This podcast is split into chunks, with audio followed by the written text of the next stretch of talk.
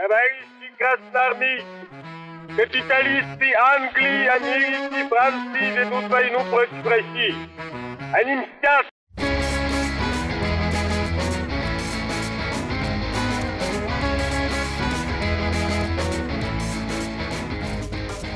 Дорогие слушатели, всех приветствую. Сегодня у нас необычный выпуск. Сегодня у нас первые гости. И выпуск у нас опять про финансовую тему, на финансовую тему. Сегодня поговорим про страхование. В России очень популярно в один момент э, стало накопительное инвестиционное страхование. Сегодня об этом поговорим. Лет восемь назад я познакомился с этими ребятами, и до сих пор мы друг друга знаем. Восемь лет, да, кошмар. Егор, Алена, привет. Привет, ребят. Привет. А, мы в тот момент работали в страховой компании, и через некоторое время наши дорожки разделились, ребята продолжили в этой сфере развиваться, и каждый из них теперь представляет те или иные блоки продуктовые, то есть э, Егор, он знает, умеет создавать продукты ИСЖ, то есть максимально погружен в эту тему, а Алена знает и умеет и развивает НСЖ. Поэтому все те слушатели, которые когда-то имели опыт и сталкивались с этими продуктами, сейчас, сейчас, возможно, слышат тех людей, которые были ответственны за все, чем они пользовались. И это хорошо. Я, со своей стороны, попытаюсь максимально непредвзято задавать вопросы и спрашивать ребят э, об этих решениях. Ну а Никита, как человек, который никогда не сталкивался, сам расскажет, что он хочет. Да, да, да, обязательно. Никит, да. Как у тебя складывалось э, со страховыми продуктами вообще? Я в этом отношении э, прямо вот для нашего Suicide Squad дополнение замечательное, потому что я не сталкивался ни разу, у меня не было никогда мыслей таких, возможно, я слишком э, провинциален для этого был, вот, поэтому все вопросы, которые я сегодня буду задавать, если я их буду задавать, а я их буду задавать, а, эти все вопросы будут как раз вот от, от народа, что называется, вот, и вы будете на них отвечать, да, именно так. Потому что у людей, скорее всего, именно такие вопросы и, и возникают. Да что это такое за ваши... Три буквы. Да, три буквы и, и другие три буквы. А, наших гостей мы представили, теперь пускай сами гости себе расскажут. Ален, тебе слово. Алена, а, Сейчас работаю в банке, работала в страховой компании. Я занимаюсь следующими продуктами. Это прежде всего накопительное страхование жизни, наверное, расшифровала, да, то, что говорил Алан. А, также я вплотную и очень сильно занимаюсь кредитным страхованием жизни, к потребительским кредитам. И а, коробочное страхование – это прежде всего продукты защиты от критических заболеваний, скажем так. Угу. Сразу хочется задать ряд вопросов. Что такое коробочное, да? И что такое критические? А, что такое критические? Ну, в смысле смертельные, я так понимаю, какие-нибудь. Ну, критические заболевания – это прежде всего заболевания, которые э, очень сильно влияют на жизнь и на качество жизни человека, такие как рак, инфаркт, инсульт в основном, и да, которые влияет. требуют э, э, значительных финансовых затрат на лечение. Угу. Егор. И, э, о, извините, пожалуйста, очень важно э, такие заболевания, где в наибольшей степени нужна квалификация врача, скажем так. Важна квалификация врача. Угу. Егор, привет. Привет, слушайте, я чувствую, Алена как будто подготовилась, даже там а, я рассказала. Алена будет примерно предельно откровенен. У нас сегодня такой разговор э, очень узкой компанией, и я хочу, чтобы те, кто будет слушать, они действительно получили некоторый инсайт рынка, что ли. Потому что там э, такими официальными фразами я не хочу сегодня оперировать, расскажу, как есть. А, я сейчас, ну, как Калам правильно сказал, мы начинали все в страховой компании. Сейчас я работаю в одном из банков и, в частности, там занимаюсь э, продуктом инвестиционного страхования жизни. Вот, поэтому расскажу там все проблемы, которые есть внутри, а, и, в принципе, те вещи, которые как клиент э, вы можете там в нем подчеркнуть. Давайте тогда начинать. Я э, небольшую вводную дам. Как мне кажется, на мой взгляд, да, продукты, о которых сегодня мы разговариваем, они появились у нас в стране, ну, так, чтобы на слуху, в ходу, ну, примерно лет 10 назад. Причем родоначальниками этого, этих решений были не российские банки. По-моему, приехала компания AG, MetLife, потом Citibank ими занимался. То есть они предлагали те самые продукты, которые вот на Западе уже существовали, наверное, десятки лет. Это ИСЖ, это НСЖ. В России продукты накопительного страхования существовали даже при советской власти, даже, по-моему, и, и раньше. Если кто-то смотрел кинофильмы по мотивам рассказов Ильфа и Петрова, то могут вспомнить, там были сюжеты, когда страховой агент приходит э, в семью или там как одному из героев э, рассказа и предлагает страховки купить. Даже, по-моему, был какой-то сюжет, что он по страховой компании гулял. Но, короче, но при этом э, в 90-е годы у многих э, выработался негатив, который до сих пор присутствует. Это, конечно же, всякие детские счета, всякие накопительные счета. В Советском Союзе существовала компания РГС, Росгострах, которая фактически закрывала все вопросы, связанные со страхованием жизни. И накопительные программы, о которых мы сейчас будем рассказывать, они дожили до 90-х годов с учетом всех кризисов, с учетом всех экономических потрясений, они не позволили решить те вопросы, которые, ну, которые обязаны были по своему назначению. Это накопление для детей, это накопление на большую крупную покупку. И поэтому в 90-е годы люди, которые пришли закрывать эти программы или забирать оттуда деньги, столкнулись с тем, что ну, суммы на счетах, они фактически равняются нулю. И поэтому неудивительно, что такая репутация у страхования до сих пор, неудивительно, что пользуются страховыми продуктами далеко не все. Вот. Я не, мы сегодня не будем говорить про страхование автомобилей, страхование квартир, это может быть косвенно где-то коснемся в качестве примера альтернатив, но в основном будут разговоры именно про жизнь и здоровье человека и, соответственно, э, все, что связано с э, накоплением и инвестициями. Давайте начнем а тогда, раз я уже сказал, раз я уже сказал про Росгострах. Ален, вот у меня есть такое представление. Продукт, накопительное страхование, детские счета. Что изменилось с момента, когда рухнул Советский Союз, и люди обнаружили на своем счете раньше сумму равную покупке квартиры, машины, а потом покупки пряника или спичечного коробка. Вот почему сейчас не так? Чем, в чем отличается? Имеешь в виду со стороны продукта или да. со стороны клиента? Со стороны продукта, со стороны клиента, как тебе удобнее. А, ну, со стороны продукта изменилось прежде всего то, что были добавлены инструменты, которые обеспечивают э, инвестиционный доход в сам продукт. То есть, если раньше в продуктах Росгосстраха инвестиционного дохода в принципе не было, он не подразумевался, потому что не было такой потребности. Потому что все вот это вот время, которое а, в Советском Союзе продукты существовали, не было инфляции в принципе, насколько мы с вами знаем. Вот. И когда, ну, наверное, стоит тебе, наверное, или еще кому-то рассказать подробнее о том, что а, почему так произошло, почему в 90-х годах люди получили эти пряники или спичечные коробки, ну, именно потому, что не было такого инструмента э, в продукте, который бы обеспечивал именно инвестиционный доход. Сейчас в связи с потребностью и постоянной инфляцией а, эти инструменты продукт добавлены, угу. и они, в принципе, э, по своей задаче должны обеспечить а, клиенту именно тот доход, который плюс-минус равен инфляции. А, слушайте, ребят, я немножко, наверное, добавлю, Ален.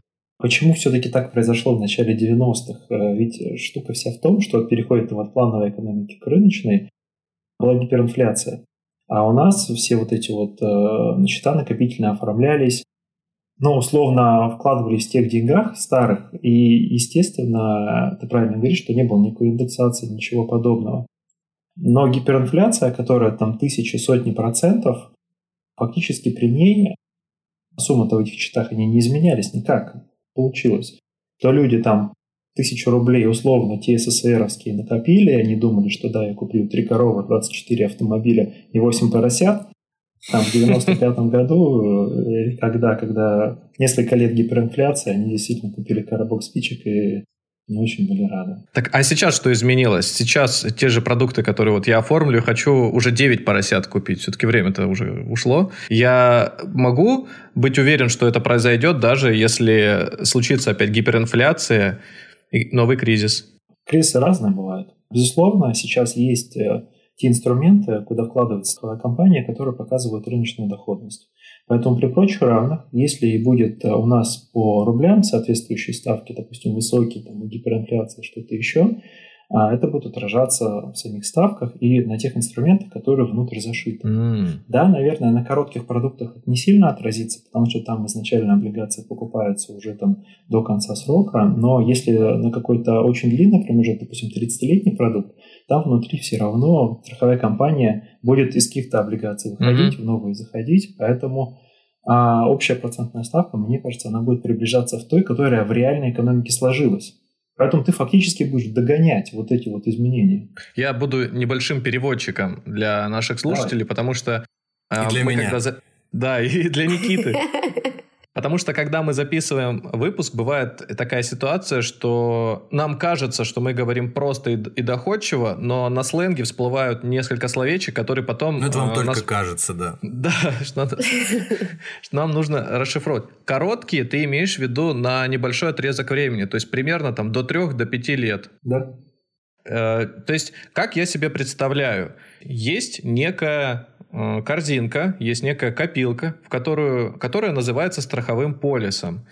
И в эту копилку раньше наши родители закидывали по монетке с той или иной периодичностью. И в зависимости от того, какая существовала инфляция, э, э, эти, эти деньги либо увеличивались, либо уменьшались. Ну, покупательская способность, да, возможность на них что-то купить. Но, но так как тогда инфляция была нулевая, ну, деньги не менялись. Сегодня, завтра, послезавтра ты понимал, что случится. Но как только в 90-е годы наша валюта попала на международную арену, она сразу стала стоить относительно всех товаров на планете, то есть приобретать покупательскую способность, и в России в том числе. При этом э, не было никаких вкладов, не было никаких гособлигаций, которые подстраивались под рынок и также могли влиять на вот этот объем денег, на то, чтобы они были, ну, скажем так, в цене всегда. Ты же сейчас говоришь о том, что внутри, теперь копилки эти делают уже из рыночных инструментов. Рыночек порешает, рыночек решает. И Невидимой эти... ручкой. невидимой ручкой. И сейчас, то есть они уже сделаны таким образом, что если завтра у нас там, не знаю, военный конфликт начнется, наши облигации будут показывать сумасшедшую доходность, да, то есть расти, не знаю, падать в цене, показывать доходность, вообще в принципе расти инфляция, это все будет сказываться на том накопительном счете, который я имею. И если у нас инфляция будет 3000%, то именно такой инвестиционный доход я и буду получать. А, глобально, да. Есть некоторые там исключения коротких продуктов, а. которые я говорил, но в принципе... То есть вот, вот, Ален, выходит, это твоя история. Если я сейчас делаю на своего ребенка накопительный счет, скажем, лет на 18-20, ну, как правило, да, это такая дата, когда ребенок взрослеет, там, институт или еще что-то, то я понимаю, что с учетом большой гиперинфляции, ну, и риска, я понимаю, что это чуть-чуть, это каким-то образом все равно скажется на моих накоплениях, но за счет э, механизмов, которые уже давно тут присутствуют, мне можно сильно не переживать? А, наверное, да. А, но давайте тоже объясним а, зрителям, слушателям, в чем все-таки разница, почему есть такая разница в коротких программах и в долгих Давайте. программах, длинных программах. Это связано не с тем, что там инструменты, не знаю, там на 5 лет они хуже или как-то меньше приносит доходность, ну, возможно, да, но не только с этим. Дело в том, что э, почему, если мы открываем программы короткие сроком, например, на 5 лет, э, с 5 до 10 лет, э, клиентам не стоит ждать какого-то инвестиционного дохода потому что а, в страховании есть такое понятие, как резервы, есть такое понятие, как другие расходы, да, ведение страхового дела и так далее. И с первых взносов, именно там первый, второй взнос в некоторых компаниях, там первые три взноса, они распределяются именно между этими резервами, нужно заплатить агентам и так далее, и так далее. То есть получается, что расходы на страхование, они э, в первых, э, в двух-трех годах прежде всего зашиты. А далее уже, чем э, длиннее срок договора, тем больше денег направляется на инвестиционный доход. Угу. То есть, условно, если мы с вами возьмем договор там, от 13 лет, то э, по факту он, как правило, э, себя окупает, скажем так. То есть, если я открою договор на 5 лет и условно буду вносить 100 тысяч рублей, то я не получу 500 тысяч рублей в конце плюс инвестиционный доход, потому что есть расходы на ведение дела, стоимость каждого риска и так далее, и так далее. Если я открою договор от 13 лет, я отобью свою сумму, там, от 12, от 13. А если у меня договор будет на 15, на 18, на 20, на 30 лет, то я уже э, буду уверена с первого взноса, что я получу намного больше, чем даже внесу за mm-hmm. этот срок. Mm-hmm. Вот, и это очень важно. И мы всем своим клиентам говорим о том, что договор нужно открывать, правильнее было бы открыть, если у нас цель прежде всего накопить, то на длительный срок. Если э, цель именно, ну, скажем так, накопительное страхование чем еще хорошо, что оно открывается под определенные цели, и если сейчас твоему ребенку, например, 13 лет, то, естественно, на 15 да, лет да, ему да, договор да, да. не нужен. Но вот. Егор хотел что сказать? Да, я, спасибо, Алена, я хотел еще инфраструктуры немножко добавить, чтобы слушатели понимали, страховая компания, она не просто так забирает деньги и хранит их э, Как это? Все, все же знают, что страховая да. компания забирает деньги, чтобы их не отдавать. Никит, подтвердите? Вы конечно, конечно, это, так все, это все знают. Штука следующая. Страховая компания, когда взяла платеж клиента, она его размещает те же самые а, облигации, которые есть вообще там на рынке, на российском, на там, глобальном рынке, если мы говорим про еврооблигации, валюте, там, инструменты. А почему я говорил про короткий продукт? Смотрите, если продукт короткий, допустим, 5 лет, это значит, что страховая компания может сейчас взять а, деньги клиента, если мы говорим там про единовременный взнос, и сразу же их а, заинвестировать. Купить облигацию, держать ее до погашения, это значит, что она может рассчитывать ровно ту доходность, которая сейчас в облигации прописана. Если мы говорим, что этот продукт будет, допустим, 20-летний либо 30-летний, у нас сейчас в России а, бумаг рублевых такой длительности нет. А максимум, мне кажется, там до 10 лет а, есть еще бумаги, в которые можно инвестировать. В дальнейшем облигаций таких длинных нет. Поэтому что делает страховая компания? Она сначала вкладывает деньги ваши, там, допустим, на 5 лет, на 10, потом перекладывается. Так вот, допустим, сейчас у нас ставки одни, там э, сколько у нас ключевая ставка? 4,25? Угу. Да, 4,25. Допустим, через 5 лет ключевая ставка будет там 10%.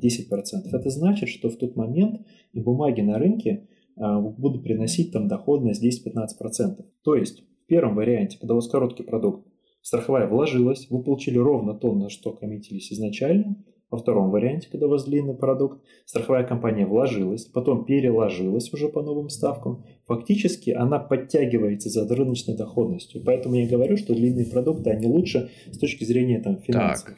Так, это мы сейчас про выгоду поговорили. Я думаю, что человек, который слушал нас все это время, думает, да что ж вы мне вот про эти шестеренки рассказываете? Зачем мне вообще страхование нужно? Я вот живу себе спокойно живу, пышный, пышу здоровьем, развощекий, румяный, хожу, и, и я не вижу смысла. Я же здесь не зарабатываю. Вот такие доводы бывают. Ну да, и есть вообще... обывательское такое представление о том, что если ты э, имеешь хорошее здоровье, и даже если у тебя есть деньги на то, чтобы э, застраховать свою жизнь, тебе это делать не нужно, потому что, скорее всего, с тобой ничего не произойдет, с большинством людей практически ничего не происходит, ни на кого не падает рояль, и все будет в порядке до конца моей жизни. Поэтому вот зачем Зачем массам, массам наших слушателей, миллионам наших слушателей, которые сейчас прильнули к своим наушникам, вот, зачем им э, начинать вообще?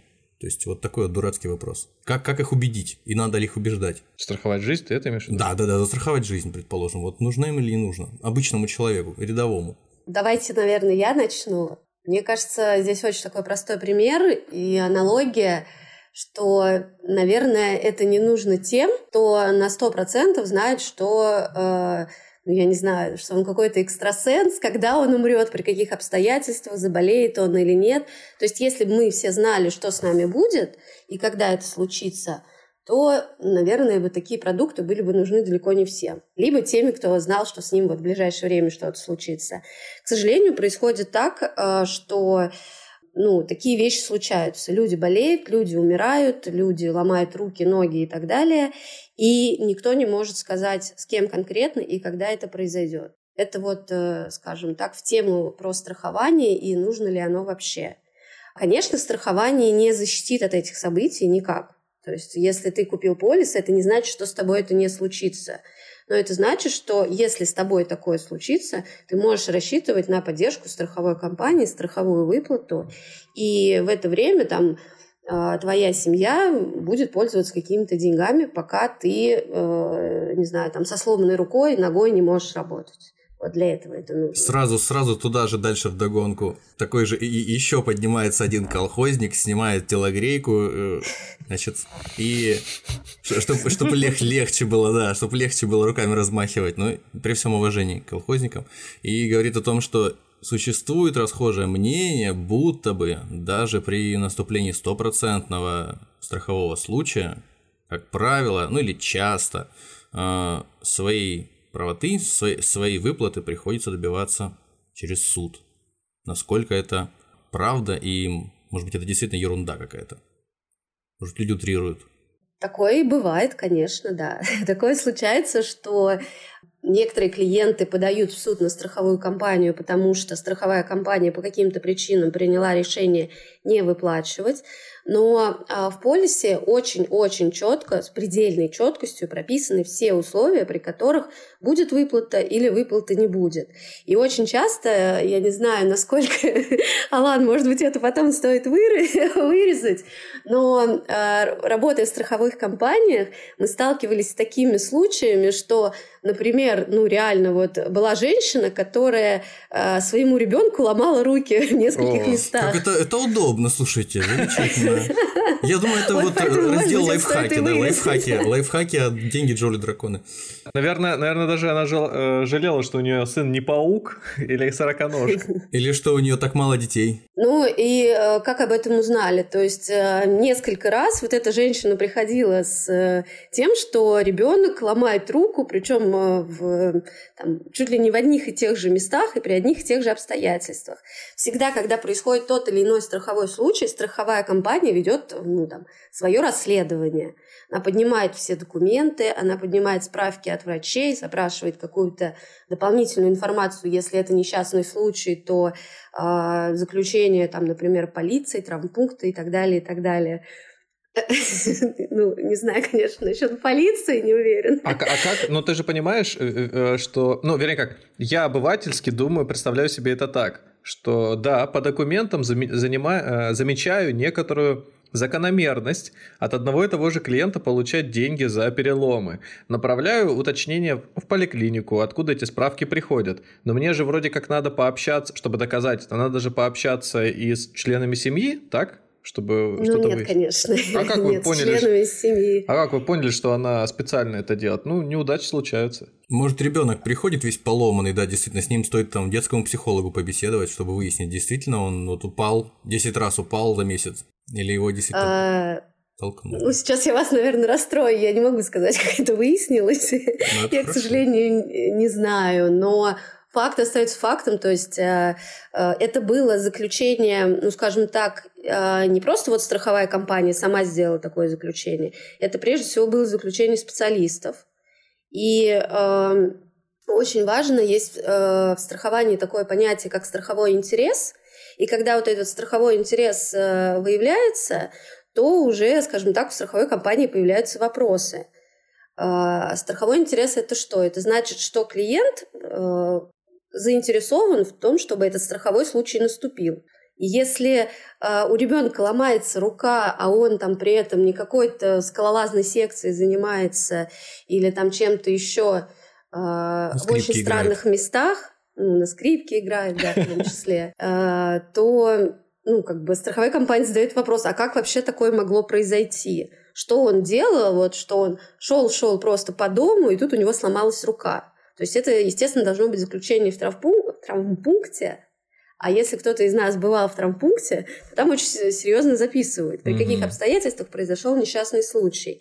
И страховая компания уже с этим травмпунктом напрямую общается и, соответственно, получает документы и делает такие выводы. А сколько там этих переломов-то было, что вызвало подозрение? Ой, там, по-моему, было штуки три или четыре. Но mm. они были с определенным интервалом. Mm. Там, с...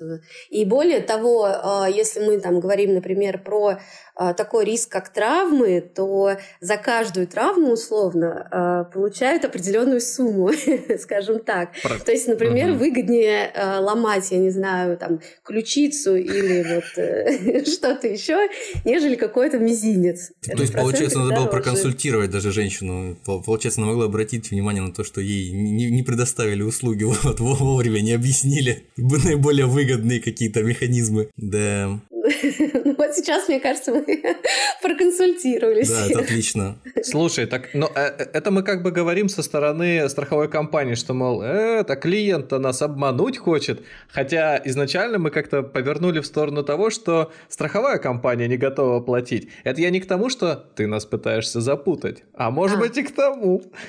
Увести, увести красивый разговор, да, в сторону. Я знаю, что хотел спросить. Вот смотри, есть договор, да, и ну, Никита правильно Э, заметил, что стереотип существует, и общественное мнение якобы приходится выплату получать по суду. Судя по этой женщине, она ни в какой суд не ходила. У нее сын по ее собственной воле ломал руки, и она получала деньги. Насколько сама страховая компания готова платить во всех случаях? Я сейчас говорю про мелкие, перелом мизинца до самых э, неприятных для страховой компании это когда на большую сумму застрахован человек и приходится выплачивать там, не знаю, по уходу из жизни. А, страховая компания готова платить. Почему? Ну, скажем так, потому что это ее работа. Потому что ей выгоднее заплатить, нежели чтобы э, судиться, чтобы имя было страховой компании э, в телевизоре, там, в какой-то прессе и так далее, что страховая компания не выплатит. А, продукт построен следующим образом, что а, под э, страховые случаи закладываются определенные суммы денег. И условно вот мы, допустим, возьмем 100 человек, которые угу. открыли полис, и каждый внес по риску, например, я не знаю, травмы по 100 рублей. Понятное дело, что со всеми нами стами ничего не произойдет произойдет по теории вероятности, там, например, с одним человеком. Но из этих вот 100 рублей, из части вот этой наших взносов, были отщипаны определенные суммы под этот риск. И когда с кем-то одним произошел, например, перелом руки, то страховая компания из этого общего котла берет и выплачивает эту сумму. Угу. И страховой компании, на самом деле, ну, это незначительные для нее деньги, а, а для клиента они, естественно, значительные. И страховой компании проще заплатить реально, нежели будут какие-то разговоры, что страховая компания не платит. Это очень важно.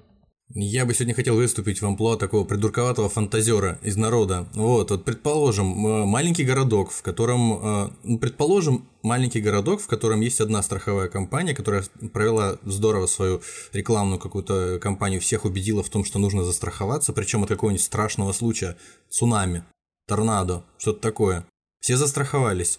Компания собрала большую кучу денег и понимает, что, ну, никаких цунами и никаких торнадо, как правило, тем более в нашем регионе, ну, как правило, не происходит, все будет хорошо, а мы таких денег подняли вообще нормально.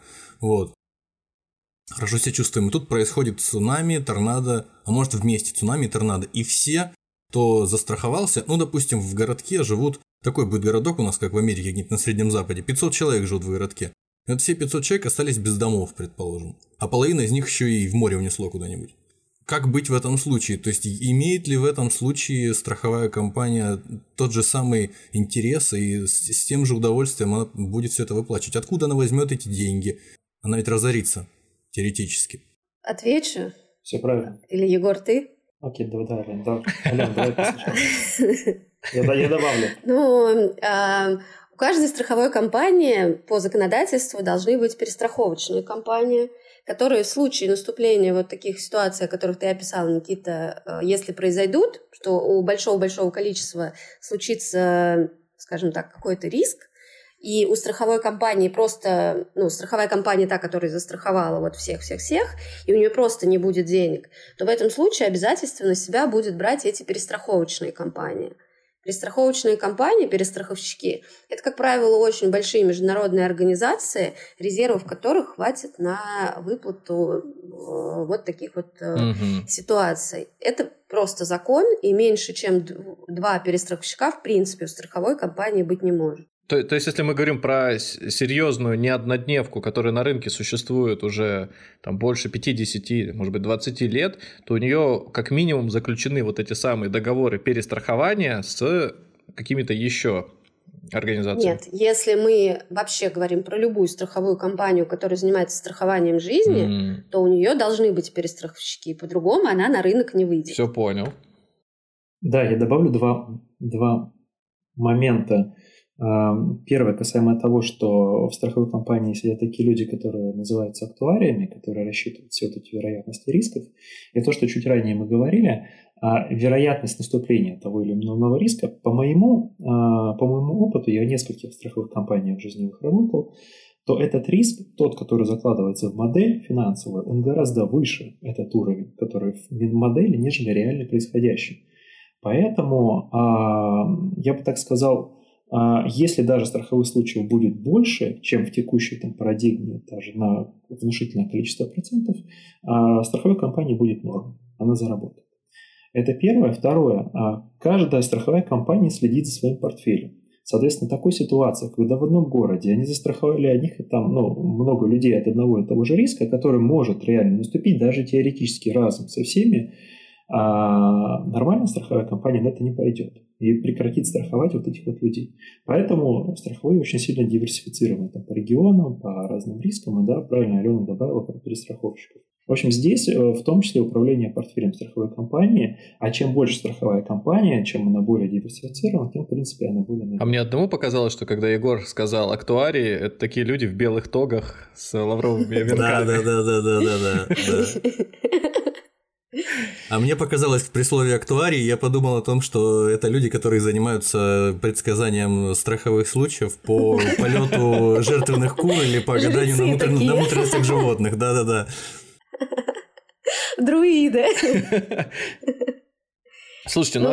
ну можно я еще тоже да. немного добавлю, что а, вот это то, о чем говорил Егор, а, такое бывает, да, действительно, и если э, такое случается, то страховая, как правило, пересматривает свои тарифы. И, например, на примере этого нашего города мы возьмем, что когда страховая компания выплатит, дальше через год она новых жителей города, которые там почему-то поселились, захочет всех застраховать, то тарифы будут уже другие. Эта программа будет дороже, потому что они понимают, что, например, вероятность наступления случая в этом конкретном городе, она увеличилась и, соответственно, стоимость этого продукта будет дороже. То есть это, ну, скажем так, страхование это такой живой да, организм, который постоянно пересматриваются тарифы, пересматриваются э, вот эти вот законы, по которым считаются, ну, я имею в виду тариф для каждого конкретного человека. Сейчас, наверное, сложно, да? Ну, в общем, тем женщинам, которые ломают руки своим детям, им тяжело. В общем, да. объединиться придется в больших количествах, чтобы разорить страховую компанию. А, угу. да, ну и, например, они смотрят, что э, у женщины, как правило, там, я не знаю, вот возьмем эту же женщину, э, страховая компания увидела, что ее ребенок ломает руки, там, пока этой женщине, я не знаю, там, условно 40 лет, и они уже, э, например, ну, мы сейчас утрируем, конечно, но для другой женщины 40 лет, возможно, этот риск будет стоить уже дороже, потому что такой прецедент был. Угу. Вот так. В общем, чьи-то переломы обойдутся кому-то дороже, чем, чем он представлял. Да. А, сейчас я попробую сделать небольшое обобщение из того, что мы сказали. То есть мы коснулись исторической справки о том, что данные решения, данные продукты уже существовали в Советском Союзе. Ну и мы говорим применительно к России все-таки. В 90-е годы случился кризис, доверие к страховым продуктам, ну и в принципе к банкам сильно уменьшилось. Впоследствии выросло доверие к банкам, но к страховым компаниям не, по, не настолько. У нас появилась обязаловка людей, то есть у, у людей есть обязательно медицинское страхование, у людей есть страхование автомобилей, тоже обязательно. А вот когда речь заходит о каско, когда речь заходит тем более о страховании своего здоровья, тут почему-то начинаются какие-то поползновения. Я думаю, что это связано не только с тем, что не доверяют страховым компаниям, есть еще всегда такое вот понимание, что это дорого, что за страхование нужно платить, и эти деньги, ну, со мной, если ничего не случится, то я вроде бы как и зря потратил их.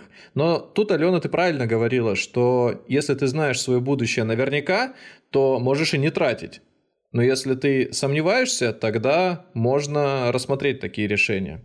Примерно 10 лет назад стали появляться так называемые ИСЖ – полисы инвестиционного страхования жизни. То есть Раньше клиент как делал? Он приходил в банк, отдавал деньги, и на эти, на эти суммы оформлялся вклад, и капали проценты. Потом однажды он пришел, и здесь ему менеджер в банке говорит, слушай, а оформи-ка ты страховой полис и получай доход. На что у человека 404 ошибка в голове и синий экран смерти. Возникал он, что? Какое страхование и доход? Где связь вообще? Менеджер ему рассказывает, что слушай, это всего лишь название, это полис. Просто потому, что твои деньги застрахованы. И если на рынке что-то произойдет не так, котировки там двинутся не в ту сторону, то тебе вся сумма вернется назад. И клиент думает, о, это же хорошая тема, да, рынки это рискованно, это опасно, деньги могут не вернуться назад. Он говорит, блин, а еще тем более это такие мамонты там, с многолетней историей на рынке продают. Он такой, конечно же, отдает деньги туда, проходит, как известно, 3, 5, 7 лет, приходит назад, потирает лапки или приходит в течение этого срока, спрашивает, ну что там у меня? А менеджер говорит, ну, что-то, ну, ну 3% есть там, в лучшем случае, или 1%. И вот как-то так случилось, что большинство э, людей, они стали говорить, что инвестици... полисы инвестиционного страхования жизни на них не зарабатываешь, что на них зарабатывает только страховая компания. Егор, разве это не так? Смотри, ты очень правильно выразил, мне кажется, в том числе позицию Центрального банка к этому рынку. Глобально, мне кажется, вот мы говорили сначала про действительно страхование, где ты получаешь гораздо больше, если вдруг что-то случается. Инвестиционное страхование жизни а, для моего неокрепшего ума, когда это все начиналось, а, для меня это было чем? Это было, я работал в инвестициях а, до этого, до перехода в страховые компании. И для меня тогда это было как манна небесная, что смотри-ка, ты вкладываешь деньги, если что-то случается на рынке финансового, тебе возвращается да. как минимум та же сумма. То есть ты вкладываешь деньги без риска. Офигеть, как классно. А, и на самом деле многие вещи не объяснялись рядовым клиентам. А, а потом уже впоследствии все А как это не объяснялись? Для меня, на самом деле, я сейчас... Подожди, э, как понять, не объяснялись? Вот смотри, Алена сейчас говорит, мы клиенту все четко в договоре прописываем, показываем, а вы что-то скрывали? Да, русских людей обижают. Я, я бы сказал, подожди, я сейчас буду, может, говорить крамольные вещи, но а, Тогда не существовало множество стандартов, которые и сейчас. Сейчас, да, рынок честнее. А, однако раньше, ну, прежде всего, клиентам показывались, мне кажется, некие графики исторической доходности. А, и, возможно, у клиентов формировалось впечатление, что так же будет дальше. А сейчас есть там конкретное указание на то, как это делать, что показывать, и а, поэтому сейчас, наверное, этот процесс проходит лучше. А, однако я к чему хочу это все говорю, что раньше инструмент инвестиционного страхования жизни для банков был максимально доходный, они очень хорошую комиссионку по нему стригли. То есть для понимания, а, там 8 а, лет назад с полюса пятилетнего рублевого банк плюс страховая компания вместе могли зарабатывать порядка 15%. Ого! То есть вы приносите 100 тысяч рублей, да, они 15 себе в карман уже откладывают и дальше там что-то куда-то вкладывают. Для меня сейчас э, продукт инвестиционного страхования жизни – это не то, что страхование. Это просто инвестиционный продукт, структурный, где у тебя есть защита капитала. И у тебя есть формальный признак называть его страхованием и то, что ты можешь обратиться за возвратом э, в налоговую. Там есть определенный налоговый вычет. Так вот, штука вся в чем? Мне кажется, лучше взять обычный инвестиционный продукт и взять там хороший какой-то страховой продукт, нежели искать э, что-то среди инвестиционного страхования жизни. Чем может быть этот рынок может быть привлекателен для обычного клиента? Тем, что страховые компании, обычно там большие страховые компании, у нас там из лидеров рынка, мне кажется, он таких крупных штук 5, они а, обычно запускают несколько всего лишь базовых активов, чтобы в них вкладываться для выбора клиента. И вот когда они покупают деривативы, чтобы обеспечить доходность своим клиентам, они в больших объемах условно это покупают. Сейчас даже, сейчас даже актуарии кашляют уже. Актуарий подавился деривативом и требует разъяснений. Короче говоря, цена этих активов, вот этих вот деривативов, которые покупаются в таких больших объемах, она может быть достаточно низкая. Поэтому, э, если вы покупаете ИСЖ в большой компании на какой-то очень разрекламированный базовый актив, то, скорее всего, вам выгодно будет.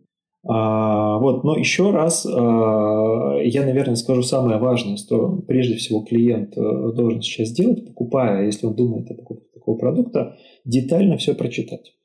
А, потому что я там ряд лет я покупаю каско на автомобиль, причем там в разных компаниях это делал, но последние там годы в, одной из компании я максимально детально читаю правила страхования. Не надо надеяться на то, что менеджер, вы с ним давно знакомы, хорошо знаете, он все вам рассказал. Не надо так делать. Пожалуйста, прочитайте сейчас. Центральный банк дополнительно обязывает страховые компании включать пакет документов в специальную там таблицу, в которой все детально указано, прям по пунктам. Какой там доход гарантирован, не гарантирован. Все вот эти вот вещи обязательно изучите, может быть, даже возьмите домой, почитайте. А обычно страховые компании не требуют оплаты день в день. Вы можете там с каким-то лагом заплатить. Поэтому я призываю всех детально разбираться, читать и только после того какого-то взвешенного решения принимать. Да и вообще, любое решение в жизни нужно принимать взвешенно. Это, пожалуй, самый лучший совет на сегодня. Лучше, чем ломать руки? Да. Ну, все по ситуации, конечно. Да, вот история с руками это прям такой вот дополнительное очко в пользу тех, кто топит за детей, за то, что надо их заводить как можно раньше. Да, тут и цена вопроса да, да, да. лучше. То есть, с одной, с одной стороны, существует такая Вы... прекрасная история, как э, материнский капитал, а с другой стороны, вот такие вот механизмы. Егор, а, я сейчас у нас, у нас был выпуск про то, как выбрать брокера, и я сейчас верну вопрос, который... Я слушал его, кстати вот говоря. Никита мне как раз там задавал вопрос на тему ну, надо же, наверное, быть профессионалом, чтобы может ли человек, не э, работающий в этой сфере, не соприкасающийся, этот договор изучить. Да, стоит ли за собой, стоит ли за собой везде за ручку водить э, лоера? Как вот здесь поступить? Вот э, я пришел в банк или компанию, которая продает мне страховой полис инвестиционный, да, там же вот слово дериватив я уже плыву. Базовый актив я так еще как-то могу представить себе. Как мне здесь э, здраво понять, что ну, меня не обманывают, что ну, вообще что это значит, что там написано, как это расшифровать? Ну, конечно, юриста с собой не таскаешься никуда. Мне очень нравится там последние тенденции этого рынка, что э, в основном страховые компании переходят на купонные продукты. У них все крайне просто. Не нужно знать, какой там у тебя дериватив покупается, коэффициент участия, еще разные вот такие термины, там все четко прописано. Есть выбор там корзины нескольких компаний. В общем, я, я тому я не буду грузить, наверное, там какими-то терминами. Самое основное для вас посмотреть, откуда именно а, будет платиться вот эта самая прибыль, так называемый дополнительный доход. Это небольшой обычно раздел во всей документации. Правильно ли, что бывают ситуации, когда страховая сумма, то есть вернее, сумма, которую я приношу в банк, она не равняется застрахованной сумме. То есть, например, я вложил деньги, на рынке произошли какие-то негативные колебания, и я забираю не 100%, а, например, 90% или меньше. Этот пункт как раз может об этом говорить. Да, на самом деле бывают э, в том числе такие истории. Некоторые участники рынка в том числе идут достаточно осознанно. А, поэтому очень детально нужно подойти к этому. Обычно, знаете, сейчас э, я уже говорил о позиции ЦБ, и все страховые компании очень сильно э, хотят показать, что они все это действительно исполняют. Поэтому, скорее всего, в разных там раздаточных материалах, еще где-то по этим продуктам вы сможете увидеть о том, что пункты, как они называются, Условная защита ага, капитала, вот мне так. кажется. Как, если вы это mm-hmm. видите, Если вы видите действительно вот эти слова «условная защита капитала», то это первый звонок о том, что здесь может вернуться. А в противном случае, если там будет формулировка не условная защита капитала, какой она должна быть, абсолютная защита капитала или как? То есть, чтобы для себя маркер какой-то увидеть, что все хорошо и я продолжаю.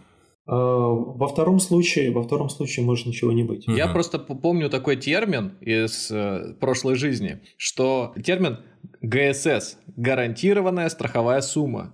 Если в договоре есть вот эта гарантированная страховая сумма, то это фактически обязательство страховой компании в конце срока заплатить мне эти деньги при ну, всех раскладах. Все правильно. И, а, ну вот, Никита, получается ответ на твой вопрос. Если ты видишь в страховом полисе эту формулировку и рядом сумму, и она равняется тем деньгам, которые ты принес, или больше, то значит... Я как минимум ничего не потеряю. Да, обычно страховые компании, э, сори, изображают это все и называют так называемая выплата на дожитие, mm-hmm. страховые риски.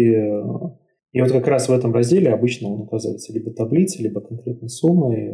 Если ты действительно видишь, что равна сумма, которую ты принес, то ты можешь не опасаться. Честно говоря, э, я не удивляюсь со своей стороны, почему мы записываем этот выпуск, почему мы так подробно все рассказываем. И вот твой пример про ситуацию там 10 лет назад, да, когда банки, может быть, как-то не так предлагали, сотрудники не так нечистоплотно. В целом уровень финансовой грамотности был не настолько высокий, как сейчас. Обратите внимание, что за последнее время очень сильно вырос, э, выросло желание людей в этом разобраться. А все почему? Ставки перестали быть двузначными во вкладах, стали очень маленькими, и люди стали понимать, что ну, им приходится искать альтернативы, что их деньги уже не увеличиваются так, как они привыкли видеть это раньше по своим счетам. То есть они просто стоят на месте. Я так подумал, что те же, возвращаясь в прошлое, когда, э, когда клиент приходил и оформлял вот эти полисы страховые, э, э, когда клиент оформлял полис инвестиционного страхования, накопительного, он знал чуть меньше, чем менеджер, который это ему предлагал. То есть, условно говоря, в России появилась технология, ее стали предлагать э, клиентам в, с, с точки зрения э, благих намерений, но разобраться до конца еще не все успели. То есть так, чтобы это прижилось, чтобы это прошло какой-то опыт, но не было. И вот те клиенты, которые оказались в первом ряду, и если им не удалось заработать, там, э, это же инвестиции, это же рынок должен вырасти, да, чтобы показать какой-то результат. И если это не совпало с, той, с тем моментом, когда они приобретали, дополнительный негатив о том, что на этом не зарабатывают, этот продукт получил. Ну, и плюс еще нечистоплотность некоторых участников, которые там не гарантируют полностью сумму покрытия. Да, и раньше э, там были те суммарные э, суммы комиссионного вознаграждения, э, вообще зарабатывания с того продукта, который получал банк страховая, они действительно были большие, там 15-20%, а то в некоторых компаниях было 25%. Сейчас э, ЦБ обязал показывать эту цифру в документации. Поэтому вы четко сможете увидеть, сколько из ваших там, 100 тысяч рублей заработает суммарно банк страховая. Поэтому эти физы, они тоже стали уменьшаться. И, и поэтому э, текущие продукты, они действительно лучше. То есть я могу себе представить, что если продукт, на котором страховая компания меньше зарабатывает, то он для меня более выгодный. Аналогичный. То есть если я в одном банке увидел продукт условно там на актив, там, например, на золото, придя в другой банк увижу тоже на золото с теми же самыми, э, ну, примерно похожими параметрами, но что банк на нем меньше зарабатывает, значит, что для меня он выгоднее, скорее всего. Угу. Конечно. Ну, как все Конечно. интересно. Ну, то есть фактически логика такая же, как и у человека, который видит, что какой-то внезапно возникший банк ему предлагает э, положить деньги на депозитный счет с доходностью 20% внезапно, когда вокруг там, не знаю, 4% осталось или 3% у всех. Вот, то есть если здесь тоже какая-то безумная цифра двузначная, трехзначная, то, наверное, тоже нужно насторожиться получается. Да, да. Скорее всего, финансов. тогда вот то, о чем мы говорили раньше, защита да. просто меньше этих э, денег, которые ты туда принес. Можно вопрос задать в связи с этим? Егор, может, это как-то интересно Давай. будет? А, ну, например, к моим продуктам таких требований нет еще.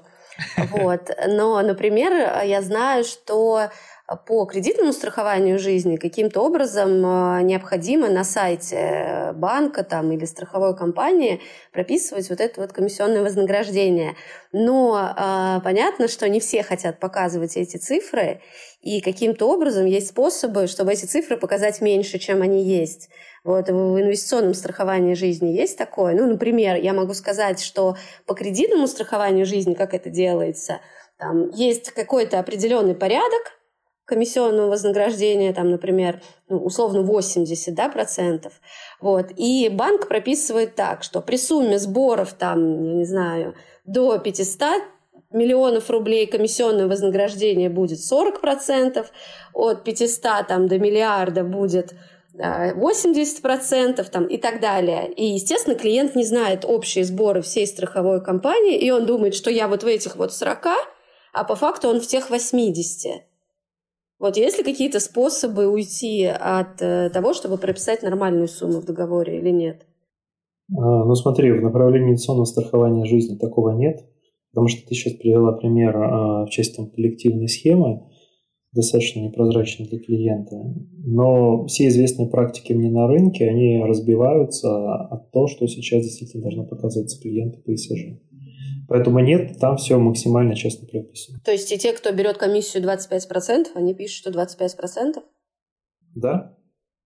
Да. А сейчас такие есть, кто... Ну, сейчас уже, мне кажется, мне кажется, таких уже нет, но есть те, которые берут суммарно больше 10. Угу там 12, 13, Неплохо. 14 такие игроки есть. И да, мы даже сделали там разные мистери шопинг э, в разные страховые банки, и там есть эта цифра. Интересно. Просто, ну ладно, я не буду говорить про всякие вот эти практики mm-hmm. недобросовестные. Это на совести всех вот этих стран. Но у нас есть еще немножко блок, э, вернее как, у нас есть еще один блок, который мы не задействовали, это то самое кредитное страхование. То есть с чего мы начали? Мы поговорили про накопительное, классический продукт, который существовал и в Советском Союзе, впоследствии появился в десятые годы продукт инвестиционное страхование жизни, а теперь все, кто так или иначе брал кредит, выбирал или не выбирал кредит, э, вернее, страхование к кредиту, но получал. Ален, как получается так, что на это очень много жалуются? Приходят люди, говорят о том, что я не оформлял, а она у него оказывалась, эта страховка. Она как-то в кредит встраивается? Или что, что это за история такая, что людей насильно заставляют оформлять э, страховой продукт? А, у всех по-разному. Э, у всех так. по-разному. Да, действительно, есть продукт, который, скажем так, сопровождает кредит. И этот продукт призван защитить интересы не только клиента, а, что, например, если с ним, с ним что-то случится, при этом у клиента есть достаточно большой объем кредитных обязательств, если у клиента проблемы со здоровьем или, например, с работой, то страховая компания будет выплачивать этот кредит э, за клиента. Но также тем самым интересы банка, который выдает кредит, э, этот продукт защищает. Э, и очень часто мы знаем, что в банках есть так называемая зависимая ставка – а, в случае, если я как клиент покупаю себе страхование жизни, то ставка по кредиту процент у меня будет ниже, чем э, если я не беру это кредитное страхование жизни. Но это, это, это реально так и будет? То есть, если мне выдают да. кредит под 10%, а я оформляю страховку, с учетом всех выплат мне будет выгоднее со страховкой оформлять? Ну, плюс-минус. Это будет зависеть от тарифа, потому что там страхование тоже разное бывает. Там какие-то риски включены, какие-то не включены. Угу. Но плюс-минус это вот примерно одинаково будет стоить. Если у тебя, скажем так, хорошая именно страховая защита, где там, например, и критические заболевания включены, то, как правило, э, как клиенту со страховкой будет чуть дороже. Но при этом ты понимаешь, что твои интересы защищены, ты как бы можешь спокойно жить и не повесить на своих родственников этот кредит, если что-то случится. Вот. Ну, например, в банке, в котором я работаю, ставка действительно зависимая. И для тех клиентов, которые приобрели страхование жизни, она будет там э, до 4% пунктов ниже, чем э, без нее. Здесь тоже бывают разные варианты выплаты по уплаты по э, этой программе. Бывает, что вот эта сумма, она включена в сумму кредита, которая, страховая премия включена в сумму кредита, которая запрашивается у банка. И, скажем так, это единовременный платеж. То есть я один раз заплатила страховую компанию и забыла, и все там э, до 7 лет действия кредита я вот нахожусь под этой защитой. Я могу отказаться от этой программы в течение 14 дней, как э, по всем видам страхования жизни.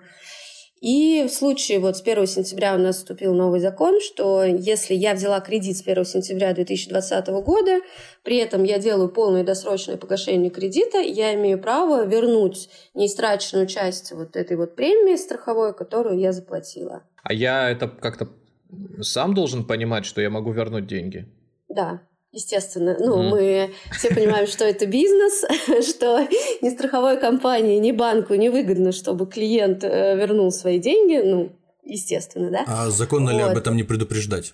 Ну, это прописано, естественно, в договоре страхования, но при этом мы все понимаем, что очень маленький процент людей читает этот договор. Вот, ну, серьезно. Я очень часто сталкиваюсь на практике с тем, что клиент пишет в жалобу о том, что он вот даже вообще не знал, что у него страхование есть, или там он не прочитал все условия, или что-то такое. Процентов, наверное, меньше 10 всех клиентов читают условия, которые есть. В общем, если первым сегодняшним выводом является самым главным, я думаю, предварительным, это внимательно обдумывать и тщательно обдумывать все свои решения, то второй из выводов – это всегда читать все договоры. Внимательно, точно. Конечно. Да, безусловно. И более того, здесь тоже есть э, определенные ограничения. Когда э, я полностью погасила кредит, я должна обратиться в страховую компанию не менее чем в течение двух недель. То есть, если я обращаюсь позже, то мне уже премию не вернут. Я mm должна получить справку из банка о том, что у меня произошло полное погашение, и прийти с ней в страховую компанию. Тогда э, страховая компания обязана вернуть мне эту сумму. Но, обращаю внимание, это только для тех кредитов, которые с 1 сентября этого года были э, взяты. У меня такой каверзный вопрос есть. Я однажды... Ну, я никогда не работал в сфере кредитного страхования, тем более, или кредитования населения, но как-то стал участником такого вот условно говоря, мистери шопинга, то есть тайного был в роли тайного покупателя, когда общался с менеджером, который выдает кредит и, ну, соответственно, по всей процедуре меня должен был вести. Я, это, это была просто ознакомительная вещь. Я с ним общаюсь, он мне рассказывает, вы хотите взять кредит на там, какую-то цель? Я говорю, да. Он говорит, э, величина кредита там такая-то, ставка кредитования такая-то. Я говорю, да-да-да, все правильно. Он говорит, и, и потом там такой мал- маленький... М- эпизод начинается, и он говорит, процентная ставка такая-то, страховая... Э, страховую... Как-то он так сформулировал, а страховая... Не страховая защита, он сказал... Финансовая он сказал защита. фразу, да, типа финансовая защита. И здесь еще финансовая защита, то есть в результате мы получаем, и все условия повторил. А я понимаю, о чем он говорит, но я ставлю себя на место человека, который в этом не разбирается. Для меня финансовая защита э, четко говорит о том, что это новый компонент, о котором мы не разговаривали, что это кредит. А для... Вот, Никита, например, ты можешь себе предположить, что вот, вот как, как для тебя звучит финансовая защита? Вот что это?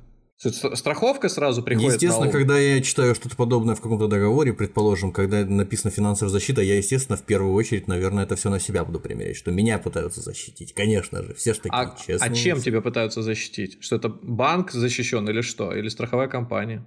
Очень сложно сказать.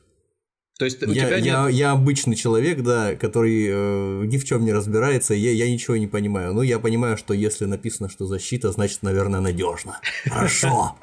А, то есть ты не понимаешь, что это страховка? Вот теперь я понял, что это страховка. Калан, ты, э, ты же понимаешь, да, что слово именно финансовая защита, оно в обиход и было введено, вот именно это общебанковский, потому что люди условно это такой положительный эмоциональный окрас, ну, да, что я вот под этим зонтиком, да, да вот. А, и, ну, скажем так, это уловка а, тех людей, которые писали вот этот вот скрипт для продаж, и коучей страховых, и менеджеров, но для того, чтобы клиент купил. И давайте тоже вот э, обратим внимание наших слушателей, то, что мы э, очень много говорим о том, что есть вот недобросовестные какие-то вещи, да, что э, комиссия есть достаточно большая, но в целом страхование, даже если оно, скажем так, было продано с каким-то мисселлингом, да, что если вдруг клиент даже и не понял до конца, что он купил, что в основном страхование это все равно хорошо. Угу.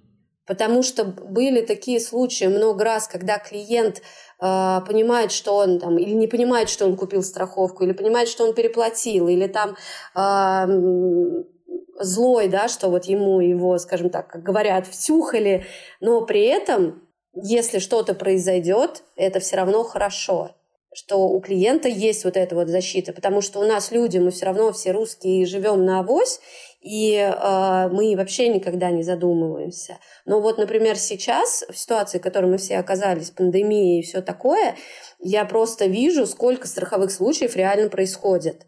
И если раньше мне страховые компании присылали запросы по риску смерть я не знаю, раз в год, там, два раза в год, то сейчас, например, за июль, август и сентябрь ну, запросов 20 мне точно пришло. То есть я правильно понимаю, история с пандемией, она попадает в страховые случаи, и компания платит по ним? Конечно, да. Угу.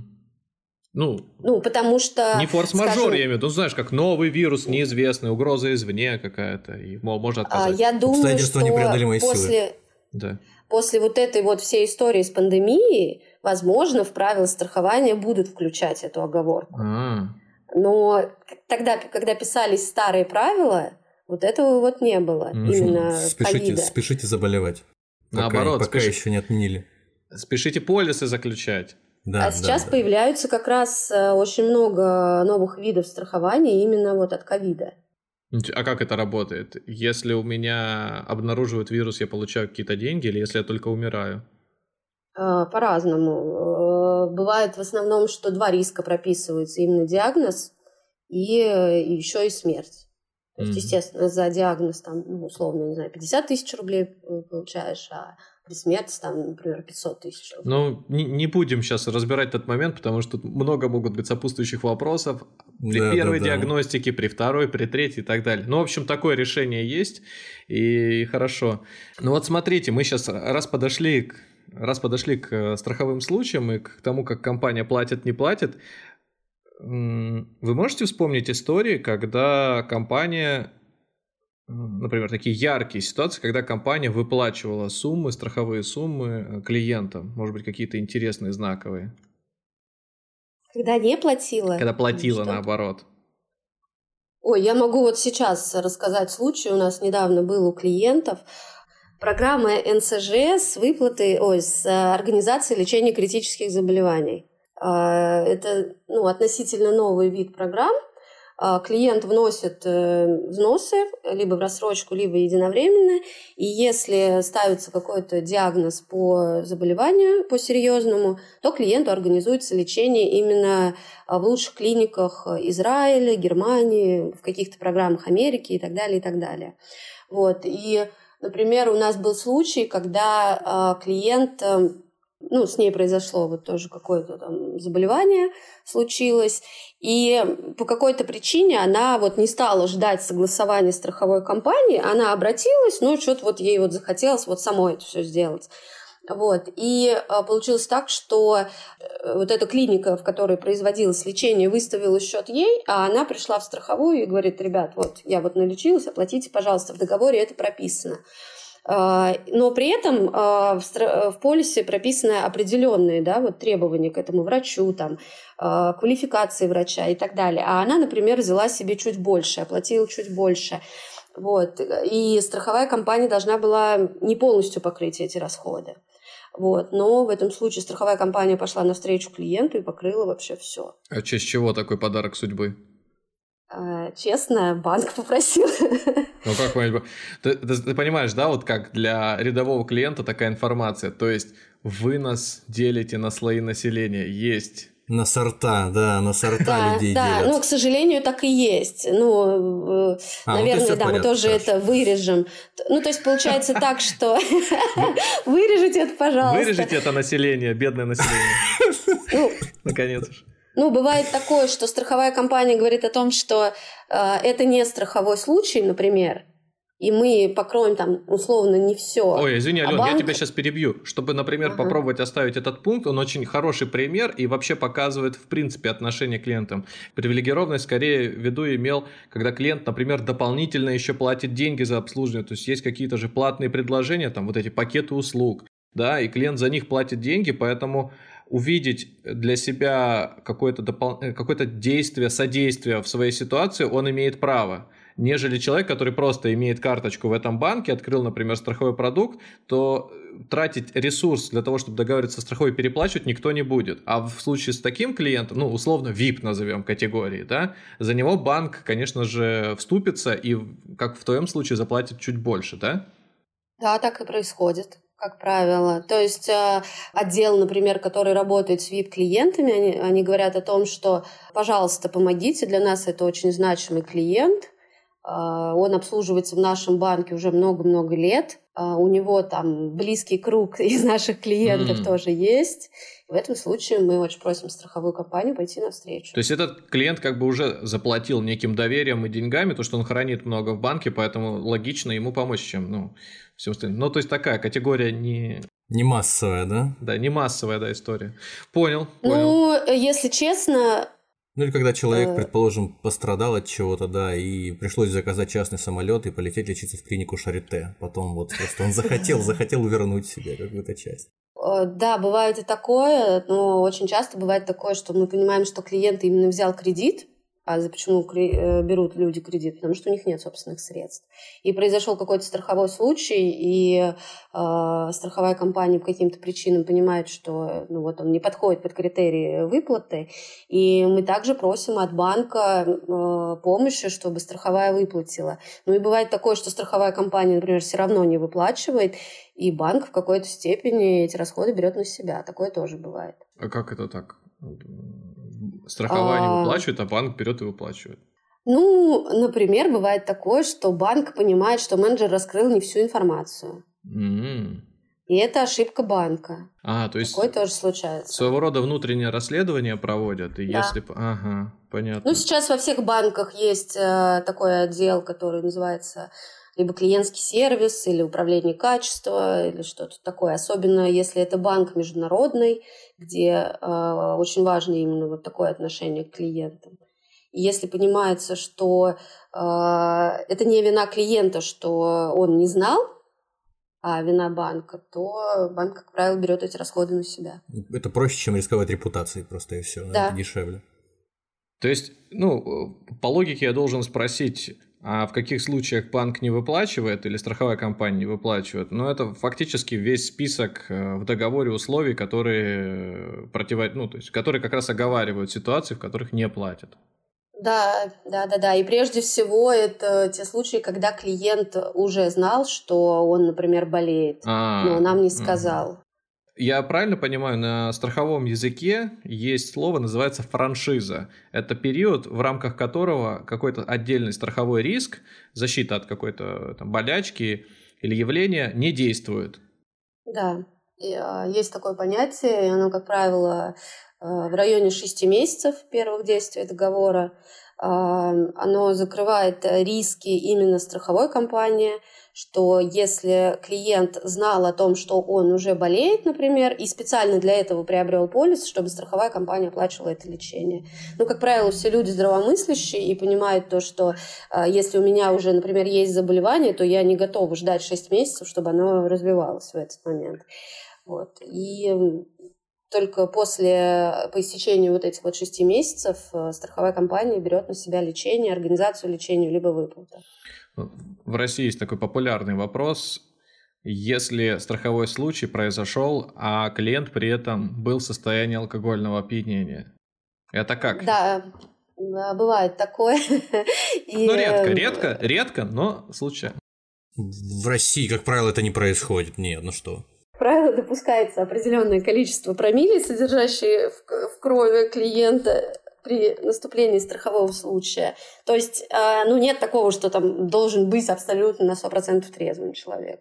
Какое-то небольшое количество допускается. Но тоже нужно понимать, давайте тоже нашим всем слушателям расскажем, что э, страхование, оно полностью построено на теории вероятности, И чем, э, скажем так, вероятнее событие, тем оно и дороже стоит. И если уж оно очень-очень вероятно, то его страховая просто исключает. То есть, например, если человек находится в состоянии алкогольного опьянения, то вероятность несчастного случая значительно увеличивается. Угу. Я правильно понимаю? Вот, то есть, это, конечно, не, не ваша немножко область, но, наверное, знаете ответ. Страхование э, квартиры от всяких затоплений, всяких непредвиденных ситуаций, оно очень дешевое, потому что, ну, то есть там до 1000 рублей доходит на целый год защита, это потому что редко случается, редко топят, редко заливают. Поэтому тоже, и тоже здесь э, важно понимать, какая страховая сумма здесь лежит. То есть, э, да, то есть вот, например, у нас тоже есть такой продукт, он стоит там 6, 8 и 10 тысяч, и это зависит от того страхового покрытия. И это такой продукт, когда у тебя, например, за тысячу рублей может быть покрытие, там, я не знаю, 100 тысяч и не больше. А у тебя квартира сгорела, тебе от этих 100 тысяч, ну, ни тепло, ни холодно. Ну, хоть в, в отеле хоть какое-то время перекантоваться. Ну, да, да, да. Ну, я к тому, что не нужно думать, что это какая-то там Панацея. суперакция, угу. да, что если я понял. за тысячу рублей ты купил. Объединяя все, что мы сказали до этого, я попробую сформулировать идею касательно накопительных программ и программ инвестиционных. А потом мы расспросим представителя от народа и... А нет, а давайте сразу. Давайте сразу спросим представителя от народа, как а он давайте. себе сейчас представляет э, накопительное страхование и инвестиционное. Вот, Никит, сегодня мы разговаривали об этом. Э, вообще, кстати, такой вопрос. Тебе в банке раньше предлагали ИСЖ или НСЖ? На самом деле нет. На самом деле нет. А почему? Вот Вы... я не знаю, я не знаю. Сколько, Глядя сколько... на вас, не кажется, что вам страховая защита нужна. Скорее от вас нужна страховая защита. Может, поэтому и не предлагали.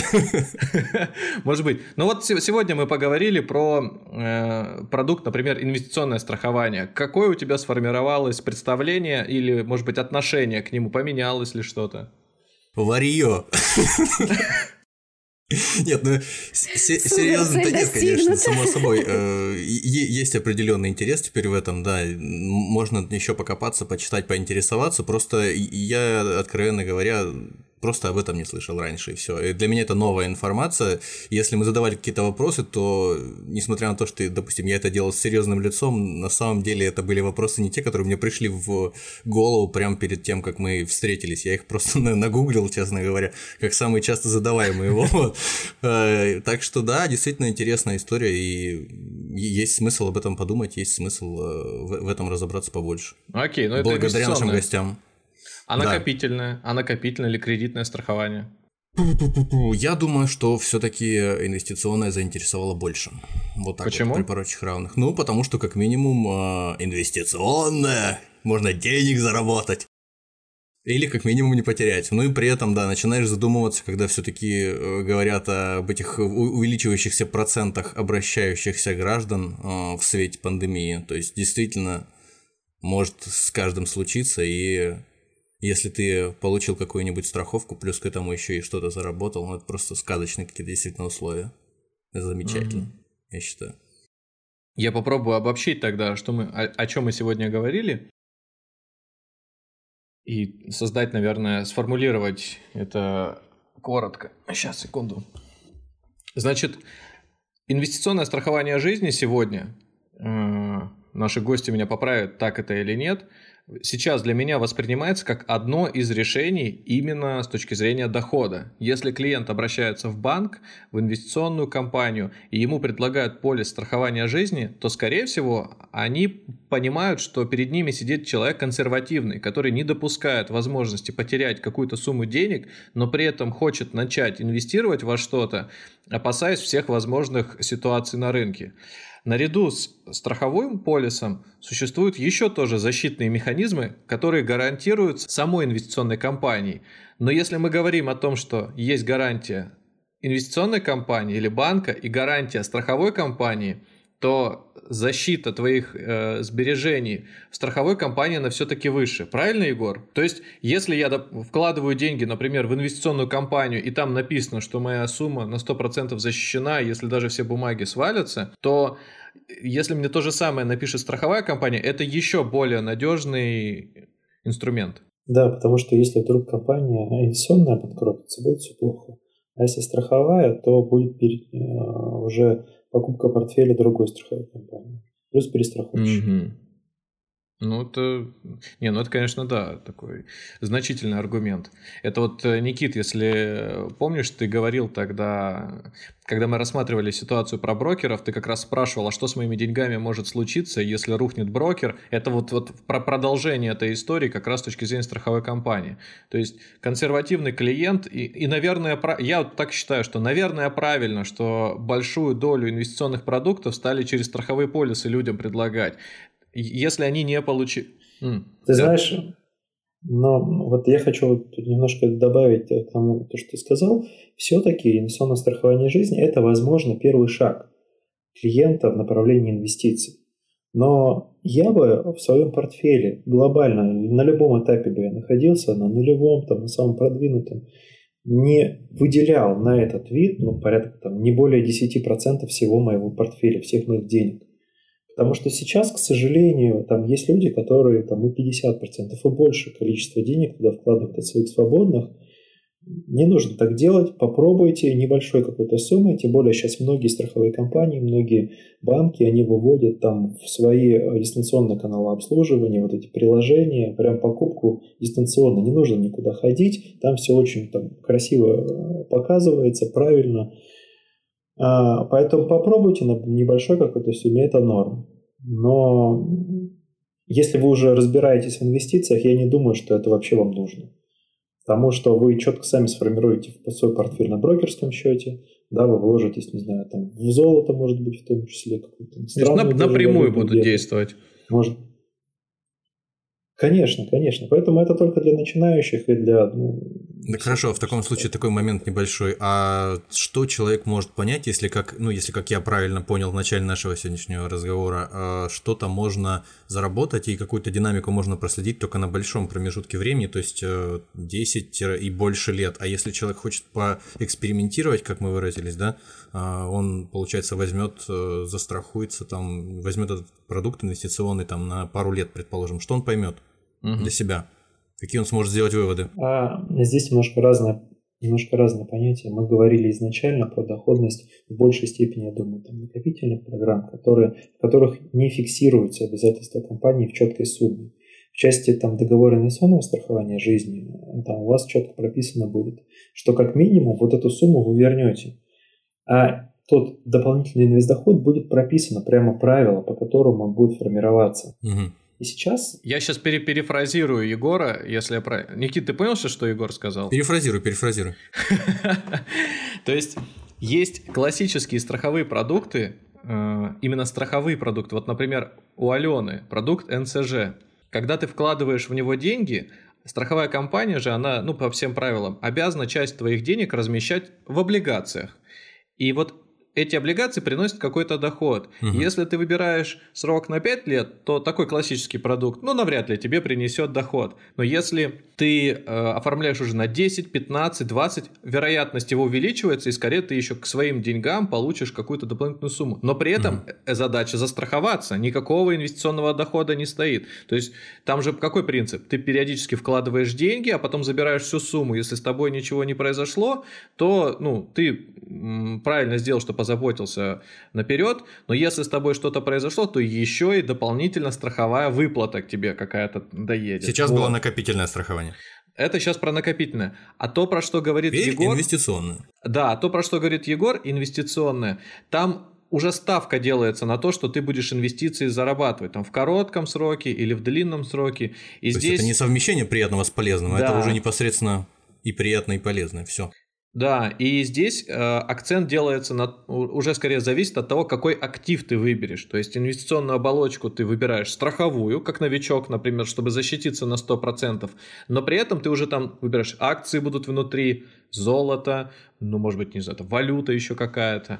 И ну вот, и уже здесь э, следишь за результатом, который у тебя может получиться. Теперь гораздо Может быть, стоит Спасибо. добавить, что э, в инвестиционных продуктах риски у нас страховые только смерть. Ну, дожитие и смерть. Звучит жутко. То есть, если э, клиент там сломает руку или заболеет, то это, ну, скажем так, ну, при ИСЖ выплаты никакой не будет. Это не защитный продукт. Все верно. И здесь я тоже добавлю, мы вот не коснулись этого момента.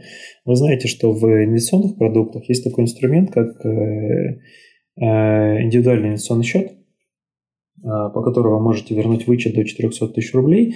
И мне кажется, что рационально прежде всего там а, от государства максимально все вернуть, а именно там в ИСЖ этот вычет э, до 120 тысяч рублей в год, это уменьшение налогооблагаемой базы, вы можете вернуть 15 600. Это 13% от 120 тысяч. Я к тому, что когда вы альтернативы соизмеряете, если у вас уже есть и есть индивидуальный инвестиционный счет, вы уже внесли там больше 400, то а, в этой ситуации а, дополнительным там, бенефитом инвестпродукта инвестиционного страхования жизни может, может быть именно как раз вот этот а, обязательный вычет. Мы, когда говорили про инвестиционные счета в предыдущих выпусках, мы коротко так упоминали, что там есть две системы э, компенсации, ну, две системы льгот.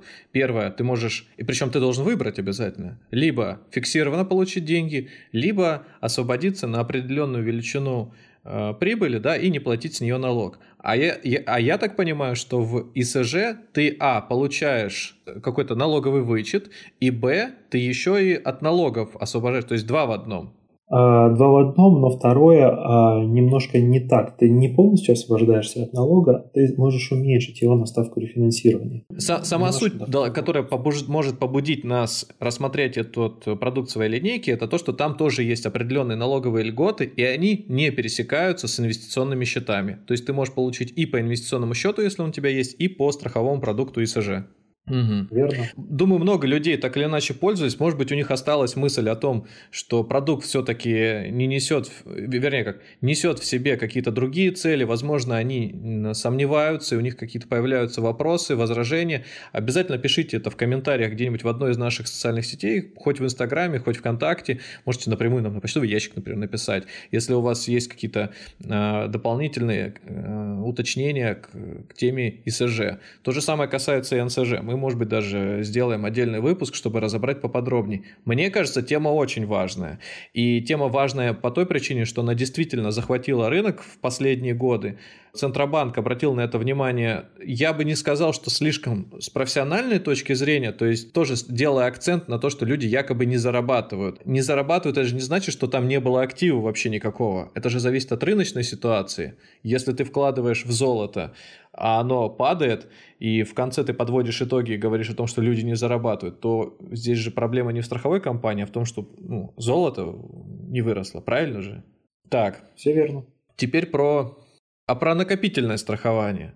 Это продукт, который в первую очередь оформляется только тогда, когда у человека есть какая-то цель в жизни. То есть нельзя себе представить, что я просто так взял и захотел оформить накопительное страхование жизни. Так, Ален? Или я немного не прав? Мне кажется, на первом месте, если есть какие-то обязательства. Например? Ну, например, у тебя есть жена и дети – и ты, э, ты э, зарабатываешь основную часть вот вашего семейного бюджета. Так. И э, ты понимаешь, что если вдруг какое-то время ты не сможешь работать по причине того, что что-то со здоровьем не то, то вот э, твоей семье придется очень худо, потому что ты основной источник дохода. Это первое. Второй момент, да, действительно, если есть у тебя какая-то цель, потому что накопительное страхование жизни – это такой инструмент, который сочетает в себе и э, защиту прежде всего, и именно накопление. То есть, потому, поэтому оно и называется накопительное страхование жизни. Ну, как правило, сейчас говорят о том, что это даже не накопление, там, а возврат э, собственных средств, всех, которые ты внес, если мы говорим про продукт там, с ежегодными взносами, с рассроченными взносами. Вот. Например, ты хочешь э, накопить на образование ребенку это тоже вариант. Либо ты хочешь, ну, просто вот э, ты не умеешь копить, а хочешь научиться, и при этом э, ты хочешь, чтобы твое здоровье было защищено. Потому что, ну, даже не то, что хочешь, а как бы ты понимаешь, и в этом плюс даже того, что сейчас очень многие менеджеры э, в банках продают именно этот продукт, потому что люди, как правило, не задумываются, а это все действительно очень важно. И э, бы менеджер цель вот его вот этот посыл весь его речи, который будет менеджер с вами разговаривать, это то, что показать, насколько э, человек в какой-то степени не защищен, если такое вдруг произойдет, угу. и закрыть эту потребность именно вот этим инструментом. Mm. И, скажем так, э, в накопительном страховании жизни это является бонусом, то, что ты деньги эти возвращаешь. Когда мы говорим про накопительное страхование жизни, это все, это полностью э, страхование, полностью защита своего или здоровья своих близких. А, ну, скажем так, в основном да, и плюс еще накопление, ага. что хотелось очень бы, важно. Да, хотелось бы вопрос тоже по поводу первого ответа, то есть как бы первого раздела ответа на вопрос Алана по поводу того, что ты как глава семьи, человек, зарабатывающий основную сумму, а, в общем, основную часть э, дохода семьи, ты заболеваешь чем-то, хорошо. А, как долго тебе будут в случае, если наступает этот страховой случай, э, осуществлять поддержку по этой страховой э, выплате? То есть э, я просто почему-то задаю вопрос, потому что совсем недавно вспомнился мне какой-то какой-то ролик на YouTube про американскую по-моему, какую-то страховую такую тоже историю, как человек работал в, айтишником в какой-то компании, заболел, у него начались серьезные проблемы с сердцем, и в результате ему там а, платили, по-моему, полгода, оплачивали его лечение, его там какие-то траты, а потом так вышло, что ну, перестали платить, и он оказался на улице. Его и с работы уволили, не стали держать. В общем, какая-то ужасная история получилась. Сколько времени человек может рассчитывать? Или это все зависит от э, того, как именно ты оформляешь, там какой, какой, какие условия изначальные? Так, ну давайте разделять. А, есть несколько вариантов программ. Первый вариант – это именно а, накопительное страхование жизни с лечением критических заболеваний, когда человек заболевает, ему организуют лечение, и ему ничего на руки не дают. То есть его везут там в Израиль или еще куда-то, и полностью происходит эта организация лечения. А второй вид накопительного страхования жизни, вот классическое, там тоже есть несколько вариантов поддержки, скажем так. Первый вариант – это выплата по риску. Например, случилось так, что ну, опять же, там, критическое заболевание какое-то, и в этом случае страховая компания будет выплачивать сумму, которая угу. прописана в договоре. И второй вариант – это такой риск, так называемое освобождение от уплаты страховых взносов. Этот риск есть только в программе накопительного страхования жизни со взносами в рассрочку. А что это значит? Это значит, что если клиент э, по причине инвалидности не может платить взносы, каждый год, угу. те, которые он должен платить по договору, то страховая компания будет делать эти взносы за него э, до конца срока действия договора, либо пока не снимут эту инвалидность. Угу, угу. То есть получается по факту, что в, э, в первом случае, когда требуется какое-то лечение, если оформлен э, соответствующий полис, да, то клиента будут лечить до тех пор, пока он не исцелится. А во втором... Ну, угу. ну либо противоположные Неизвестно, что выгоднее для страховой компании. Да? да. А если человек использует накопительную программу, в которой делает периодически какие-то взносы, ну, оговоренные договором, то случись такая ситуация, за него все последующие взносы будет платить уже страховая компания до окончания срока. Да, а, при этом будет выплата, но обращаю внимание, что эти риски должны быть включены в программу. И это очень важно, то, о чем говорил Егор в начале, что нужно очень хорошо читать, что прописано. И э, иногда бывает так, что клиент не включает какие-то риски, например, э, я не знаю, критические заболевания, там, травмы или даже те же освобождения от уплаты страховых взносов, такое тоже бывает. И, соответственно, если они не включены, то по ним выплаты и не будет. Но если вы берете условно полный комплект, который вот представлен данной страховой компании, то, например, я не знаю, клиент заболевает, там, например, раком, к примеру, и э, ему выплачивают ту сумму, которая прописана в договоре, и плюс еще, если в этом случае дают инвалидность, а как правило ее дают, да, ну, в зависимости от того, какая стадия и так далее, то э, еще и освобождает от уплаты взносов. И в конце, когда происходит вот э, то событие, которому клиент копил, например, окончание срока действия договора, та сумма, которая в договоре прописана, она будет все равно выплачена в любом случае. Ну и плюс еще какой-то инвестиционный доход, который за это время накопился. Но я думаю, что очень-очень много информации, в том числе полезной, и вот так вот сходу освоить тяжеловато. То есть у меня, например, ассоциативно, Никита, поправь меня или нет, при условии, что я вроде бы как считаю себя чуть-чуть разбирающимся в этом, но у меня кажется так, а, сейчас в голове, что это сложно, но полезно. Да, есть, да, безусловно.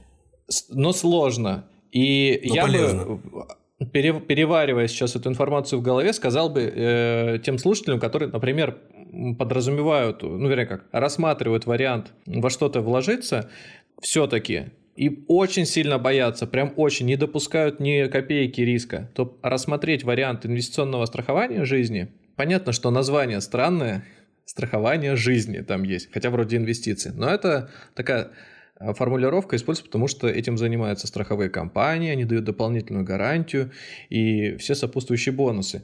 Поэтому присмотреться к этому продукту и как можно лучше изучить, прежде чем сделать этот первый шаг. А поможет в этом вот менеджеры, может быть, пом- помогут наши выпуски, если мы будем дальше делать именно про этот продукт. То есть слушайте, задавайте нам вопросы.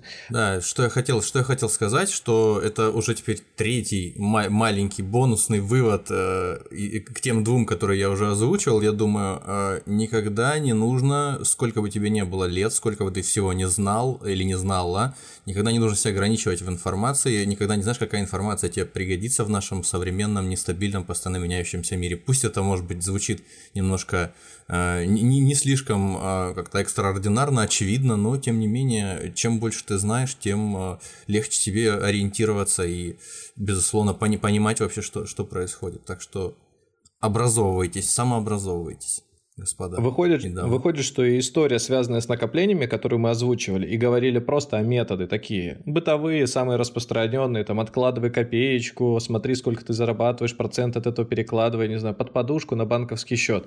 К этому можно довольно серьезный добавить продукты, серьезное решение, это накопительное страхование жизни. То есть, если вы себе представляете ситуацию, что, вернее, как, если вы для себя формируете цель, это образование ребенка, это какая-то будущая крупная покупка, но не сегодня, завтра, когда бы то ни было. Воспользоваться инструментом, который в случае непредвиденной ситуации, неприятной ситуации, крайне э, сильно, который крайне сильно может испортить вашу жизнь, и все это связано со здоровьем, возьмите и дополнительно я пытаюсь избежать таких слов, как страха, застрахуйтесь, э, защититесь позаботьтесь о себе своими собственными силами. Страховая компания здесь, страховой полис – это лишь ваш собственный инстру- инструмент в решении будущих возможных проблем. Сделайте это сегодня, и я понимаю, что не каждый может послушать ребят и сказать, да что там, первый, второй, все работают в страховых компаниях, это тоже там сидит, вещает, тоже страховая компания. Все они ангажированы. Вот человек от народа сидит, сидит, вроде тоже положительные вещи говорит, но поймите правильно, а, я со своего опыта могу так сказать. У меня э, была ситуация, клиент обратился, у него случилось, реально страховой случай случился, приключился. Он обратился к нам и сказал, ребята, давайте мне платить. И там началась история с подтверждением, что с ним произошло, чтобы действительно признать его страховым. Там неоднозначная была ситуация. Я не хочу рассказывать об этом явлении, потому что человек себя сразу может узнать. Оно довольно такое яркое, там, скажем так, его чем-то придавило. И непонятно, то ли он сам виноват, Обстоятельствами. То ли, то ли обстоятельства, да.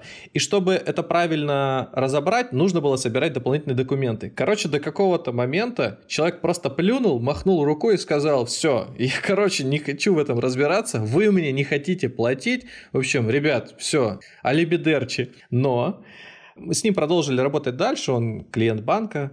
Через какое-то время, я не помню, год что ли прошел или еще, с ним опять приключилась история. И в этот момент решили снова поднять, э, что у него есть страховой полис, которым он пользуется. Это, кстати, накопительная программа была.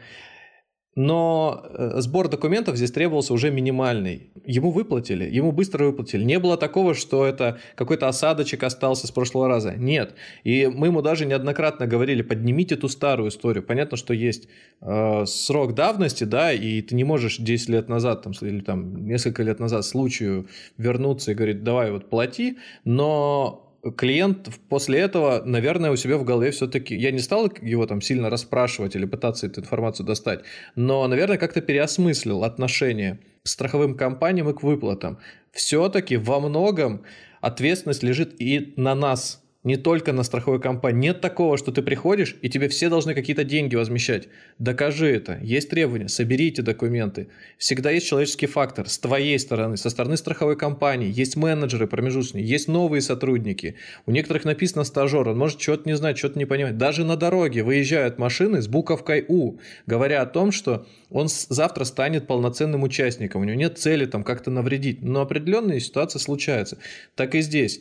Бывает просто новый сотрудник, может чего-то не, не узнал. Не переходите на конфликт, не не, не расстраивайтесь, просто сформулируйте коротко ситуацию, которая у вас случилась, тем более, что если действительно имел место страховой случай, вероятно, вы уже в напряжении, вероятно, у вас уже есть какой-то стресс, страховая компания заинтересована вам помочь. Это для нее репутация, это для нее тоже сюжет, который она может рассказать будущим клиентам, которых она хочет видеть для себя. И, и скажет, разделить вот... груз придавивших вас обстоятельств. Да, именно так. Ну что, а, я думаю, у нас получился довольно полезный выпуск, довольно информативный. Алена, Егор, спасибо вам большое, что приняли участие в нем и так доходчиво, так плотно рассказали, понятно, Э, все аспекты этих продуктов. Нашим слушателям могу сказать только одно. Если у вас остались какие-то вопросы, еще раз обязательно пишите их э, нам. Мы обязательно передадим ребятам и вернемся в виде какого-то, может быть, короткого поста, либо короткого сообщения с ответами на них. А человек от народа. Да, большое вам спасибо, ребята. Было очень интересно. Очень полезно. Спасибо, Лан. Спасибо. Всем спасибо. Всем пока. Пока. Пока-пока.